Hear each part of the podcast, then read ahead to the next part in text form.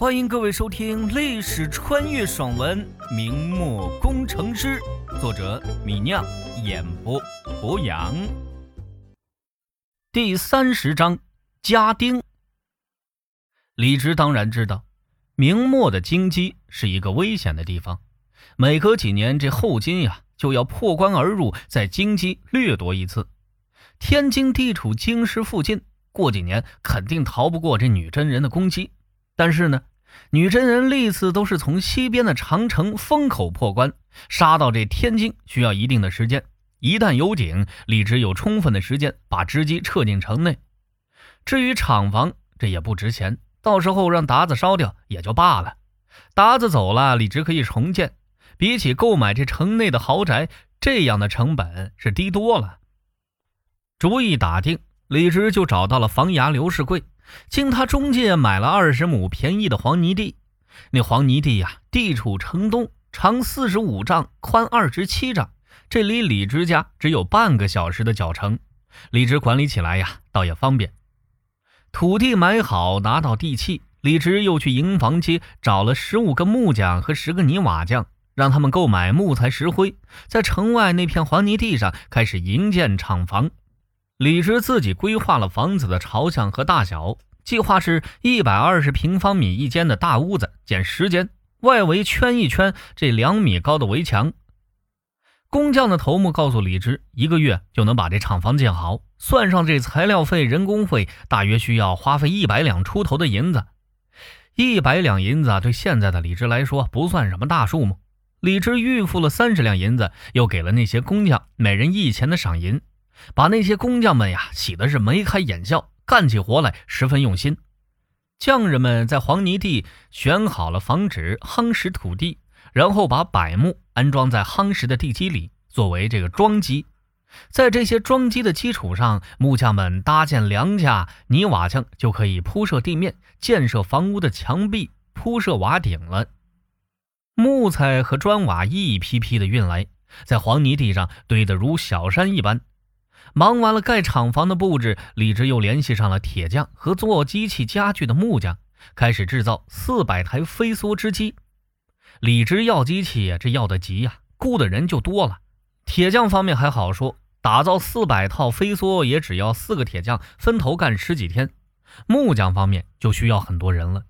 李直在天津城里雇佣了八十多个木匠，全部生产新式织机的框架。希望在一个月内造出四百台。不过呢，李直这边边忙碌织布厂，肥皂作坊却有了事。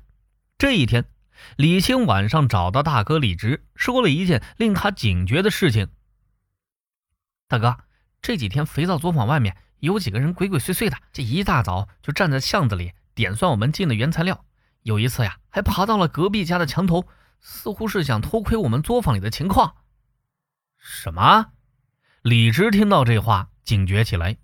虽然李直对外宣称肥皂的关键生产环节不在自己这儿，但一些狡猾的商人可不能相信，甚至看穿了李直是在肥皂作坊里完成全套生产的。如果这些人动了心思，想夺取李直的肥皂配方，显然就会派人来作坊里刺探情报。这几个人鬼鬼祟祟的，可能就是这些贪婪者派来的商业间谍。好在李直一直注重这个保密。把这肥皂的各个步骤都放在了房间里，又让工人们只操作被分割的单个步骤。想来呀，这些间谍也刺探不出什么情报。虽然李直做肥皂买的各种原材料用量是可以查出来，但如果不知道具体生产方法，只拿那些原材料放一起煮，是生产不出肥皂的。比如说，不沉淀过滤除掉碳酸钙，生产出来的这不是肥皂，而是石头糊糊。另外，这盐稀和碱稀两步也必不可缺呀。缺乏这两步，生产出来的只是混杂着大量杂质的糊状混合物，根本没法用。只有这仔细了解李直生产肥皂的每一步，才能真正掌握肥皂的配方，出产出合格的肥皂。不过，虽然眼前没有窃取配方的风险，李直却想得更远。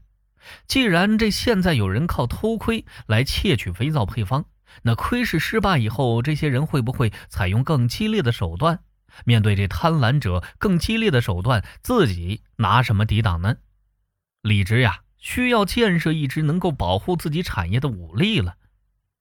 李直想了一晚上，决定让发小中锋牵头建设一支保安队，或者按这个时代的叫法，叫做招募一批家丁。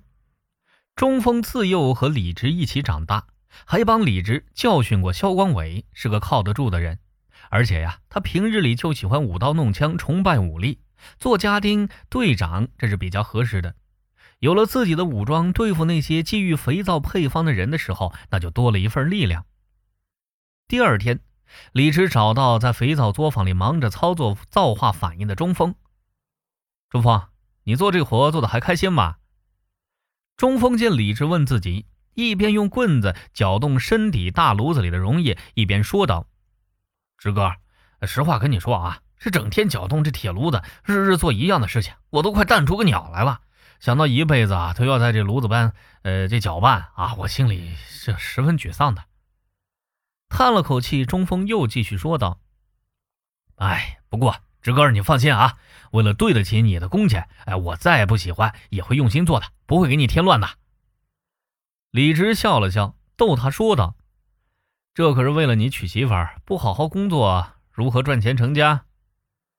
中锋用力点了点头，说道：“哎，是呀，我也明白，只要这坚持下去，我明年呀就能存二十多两银子啊，娶媳妇儿。嘿，到时候生个娃，咱也过得老婆孩子热炕头的日子。”说完这话，中锋就爽朗的笑了起来，似乎对未来的生活十分期待，手上搅拌炉子的动作用力了一些。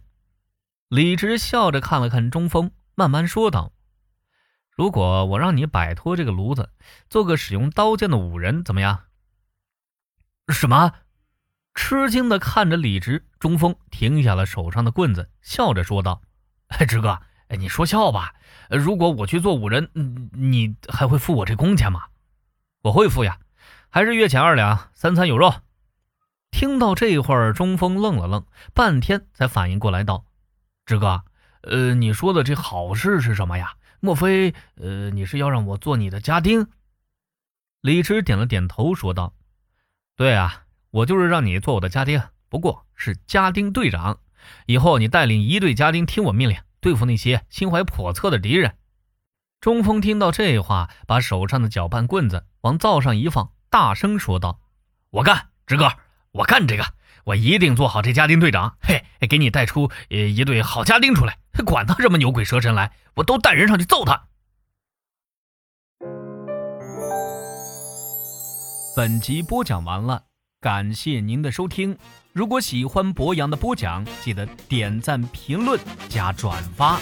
我们下集再见。